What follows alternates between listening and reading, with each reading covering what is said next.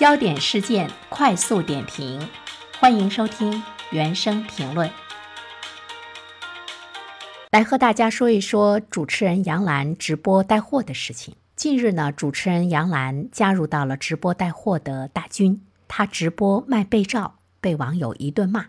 网友们说：“伐兵之家不畜牛羊，给人留条后路吧。”“伐兵之家不畜牛羊”这句话呢，是来自于《大学》，它指的是在古代。能够有实力动用人力财力伐兵的大户人家是不允许来养牛羊的。如果他们这么做了，老百姓就没有什么做的了，就是他在跟普通的老百姓来争利嘛。所以呢，在更多的网友看来，作为一个身价超百亿的女企业家，和一些网红百姓们争饭吃，有一点呢不给面子，说你杨澜都这么有钱了。为什么还跟我们普通人争利呢？难道是为富不仁吗？所以呢，网上有一片的骂声。其实杨澜呢，在我们的印象中是一位非常知性的女性，有很多的女生呢都是以她为榜样。那么对于杨澜这样的人来讲，比如说她直播卖书、直播卖课程，我们倒是觉得呢，和她的这个身份标签是比较相符合的。但是直播来卖床品、卖四件套，对于更多的老百姓来说呢，是不能够接受的。但是我们要想一个问题哈，杨澜她为什么可以允许自己去卖四件套呢？她为什么不去卖书呢？显而易见，卖书的利润或许没有卖被罩的利润要大一些。或许呢，生产被罩的厂家也给了他极大的一种诱惑力。同时，我们更应该看到的是。只要直播带货的诱惑足够大，无论是明星或者是普通人，都会下水。所以，我们也会看到，不单单是杨澜，还有大家呢比较喜欢的直率的金星，不也是在直播带货吗？他已经直播带货了很多东西了。当然，从感觉上，从对一个女性的定位的角度上来讲，大家对金星、对杨澜的定位呢还是不一样的。总是觉得杨澜呢是阳春白雪，那像杨澜这样的人，其实人家卖什么，只要呢是在法律规定的范围之内，我们作为普通的老百姓都没有资格去品头论足，也没有资格呢去说人家不应该做。哪怕有一天他在菜市场卖大白菜，只要他交了足够的管理费，也交了足够的税，其实没有什么关系。这个呢，从法律、从理性的层面上来说是这么回事儿，但是杨澜卖被套、卖床品，就是呢受到了人们的一种痛斥。那么她的形象是不是真的崩塌了？现在杨澜是不是在后悔？但是在这里面的话呢，如果我们一律的去看她是在与民争利的话，其实呢，我们可能对这个问题的看法是有些浅显了。在现实生活中，我们周围或者是我们知道的很多的有钱人，他们不是一直在与民争利吗？难道仅仅是杨澜吗？比如说在股市上，我们的小老百姓不永远被那些有着上千万、上亿的人不断的在割韭菜吗？这不也是明晃晃的与民争利吗？而且就你身边的朋友，你看到有一些人家里已经有足够的钱了。但是他依然还是想挣钱，他对钱的那种欲望比你还要大得多。正是因为我们可能还没有像他们那么有钱，我们也很难去体会到呢他们对钱的无限的欲望。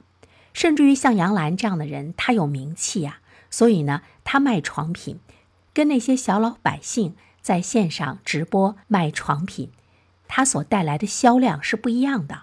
对于杨澜来讲，他只要一开口，他的名气就会使得他的床品的销量大增。那么这里面的话呢，我们老百姓是不是也有问题？我们有的时候买东西可能更相信做广告的人，而对产品的质量呢是忽略的。正是因为大多数的人太喜欢杨澜了，觉得呢他卖这个床品一下子呢和他原来在我们的心目中的形象差别太大，所以说呢我们会骂他，我们会。愤怒，这也说明我们在心中太把那些名人明星们神化了，所以说呢，我们会看到呢，我们对他的谴责其实更多的是道德层面上的一个问题。也许有一天杨澜去卖内衣内裤了呢，那你更接受不了。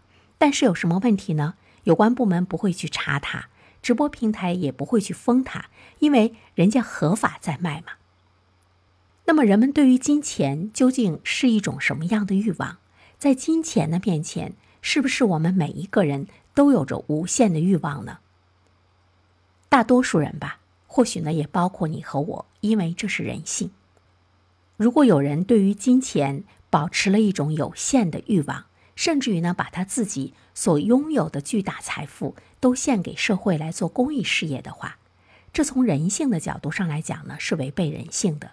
所以呢，这样的人就会比较少。由此的话呢，你是不是可以觉得杨澜就是那么一个普通人？是我们这些普通人把他那个普通人看得太高了。最后一点呢，我想谈一谈金钱观这个问题。金钱观呢，就是一个人对金钱的根本看法和态度，它跟人生观呢是紧密的联系在一起的，也可以说是人类在人类社会中对物质世界的一种认识。我们再来看一看下面这些人的做法，我们就能够更多的呢看到了一个巨大的差距。比如说居里夫人，她放弃了雷专利的巨额金钱，毅然将炼雷的技术公布于世，并且把自己几乎全部的奖金都捐献给了科研事业和战争中的法国。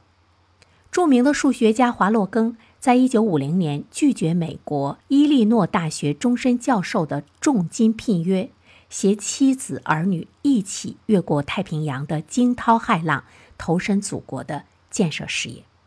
还有呢，我特别想和大家说的，我非常喜欢和崇拜的钱钟书的爱人杨绛，杨绛才应该是我们心目中的那种高雅的知识分子的形象。杨绛在钱钟书去世。还有他的女儿钱媛去世之后，一百多岁的杨绛依然呢是在整理钱钟书的文集，依然是在写书，并且把这些所获都献给了社会，因为他已经无人可给了，但是他还在辛勤的耕作。那么他是为了什么呢？这里面就体现着一种不同的金钱观。《茶花女》中有一句名言：“金钱是好仆人，坏主人。”是做金钱的主人，还是做金钱的奴隶？这反映出了两种不同的金钱观。但是，不管你是做金钱的主人，还是金钱的奴隶，你并没有违反法律，所以说我们无法去说他的对与错。莎士比亚在一本书中用非常刻薄的语言呵斥金钱的不良之处。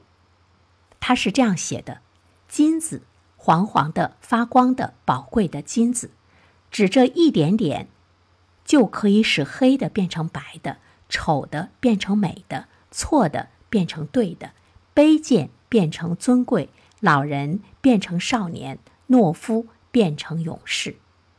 可见，金钱它能够使整个社会处于混乱的状态。所以，直播带货。可以带来大量的金钱的收入，使得那些在我们心目中高雅的知识分子、明星、知名的人士也去直播带货。不管他是卖内衣内裤，还是卖床品，他给我们的思想、给我们的认识中带来了一片混乱。但是呢，它也是一个非常正常的现象。今天的评论就请您收听到这里。如果你喜欢，就请订阅吧。我们明天再见。